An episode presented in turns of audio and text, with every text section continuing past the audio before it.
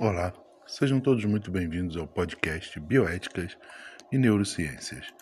Eu sou Carlos Frederico Rodrigues, sou professor de Neurologia, Neurocirurgia e Bioética da Universidade Estadual do Oeste do Paraná.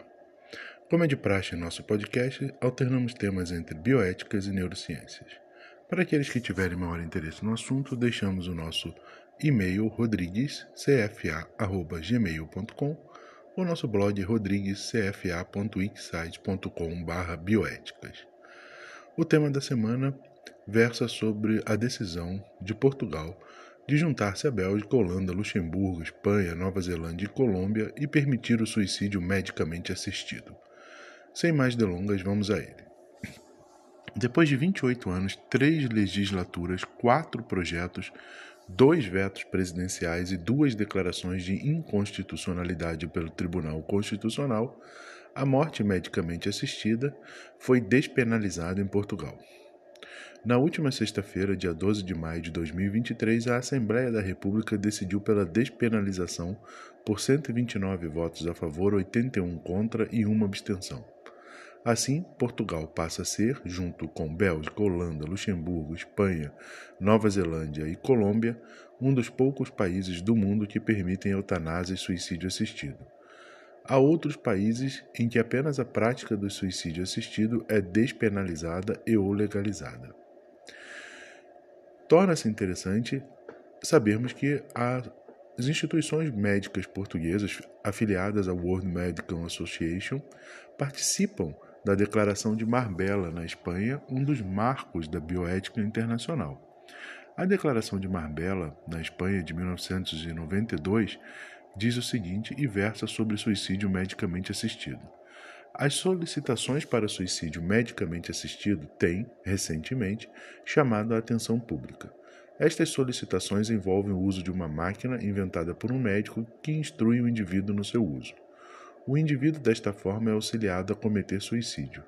Em outras solicitações, o médico tem fornecido medicação ao indivíduo com as informações sobre o volume de dose que poderá ser fatal. O indivíduo, dessa forma, recebe os meios para cometer o suicídio. Certamente os indivíduos envolvidos estão seriamente doentes, talvez em estado terminal, e estão martirizados pela dor. Além disso, os indivíduos estavam aparentemente competentes e fizeram sua própria decisão de cometer o suicídio. Os pacientes que contemplam a possibilidade de suicídio frequentemente expressam a depressão que acompanha a doença terminal. O suicídio medicamente assistido, assim como a eutanásia, é eticamente inadequado e deve ser condenado pela profissão médica. Quando a assistência do médico é intencional e dirigida deliberadamente para possibilitar que o indivíduo termine com a sua própria vida, o médico atua de forma eticamente inadequada. Entretanto, o direito de recusar um tratamento médico é um direito básico do paciente, e o médico não atua de forma eticamente inadequada, mesmo que o respeito a este desejo resulte na morte do paciente. Esta é a Declaração de Marbella, de 1992, feita pela World Psychiatric Association, Physicians, Patients, Society, Human Rights and Professional Responsibilities e da World Medical Federation. Mas, de tanto falar sobre suicídio assistido, o que é o suicídio assistido? O suicídio assistido ocorre quando uma pessoa que não consegue concretizar sozinha sua intenção de morrer e solicita o auxílio de um outro indivíduo. A assistência ao suicídio de outra pessoa pode ser feita por atos, prescrição de doses altas de medicação e indicação de uso, ou de forma mais passiva, através da persuasão ou do encorajamento. Em ambas as formas, a pessoa que contribui para a ocorrência da morte da outra compactua com a intenção de morrer através da utilização de um agente causal. O suicídio assistido ganhou notoriedade através do Dr. Jack Kevorkian, que nos Estados Unidos já o praticou várias vezes em diferentes pontos do país por solicitação de pacientes de diferentes patologias. Existe uma instituição denominada de Hemlock Society, ou Sociedade Cicuta, numa clara alusão ao suicídio de Sócrates. Esta sociedade publicou em 1991 um livro, A Solução Final, que apresentava inúmeras maneiras de um paciente terminal ou com doenças degenerativas cometer suicídio. Este livro vendeu mais de 3 milhões de cópias nos Estados Unidos. No Brasil, onde também foi traduzido, não causou maior impacto. Por outro lado, associações como Not Dead Yet, ainda não mortos, de pessoas portadoras de deficiências físicas, caracterizam esta possibilidade como sendo um padrão duplo, duplo standard, que os discrimina frente ao restante da sociedade. Em 8 de janeiro de 1997, a Suprema Corte de Justiça dos Estados Unidos, julgando o caso Quill, declarou não haver diferenças morais ou legais entre não implantar ou retirar um tratamento e auxiliar um paciente a suicidar-se. Posteriormente, em 26 de junho de 1997, a Suprema Corte Americana alterou esse raciocínio, voltando a admitir que existem diferenças marcantes entre estes procedimentos.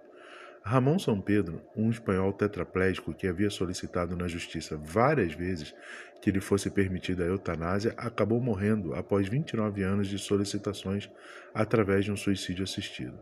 Este ato final foi gravado em vídeo como forma de documentar a sua ação pessoal na administração da medicação em dose letal.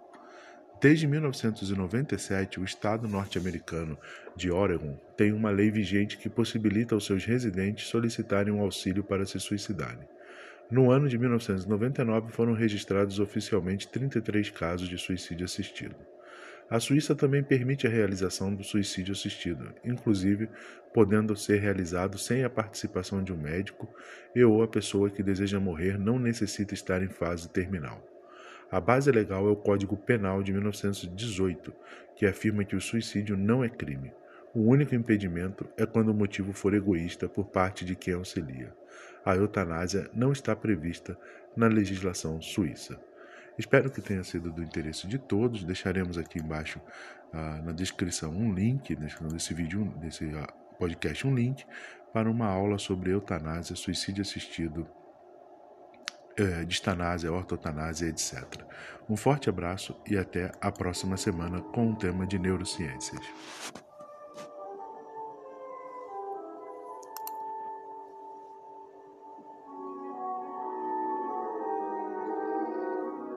Nesse podcast ouvimos Sagração à Primavera de Igor Stravinsky.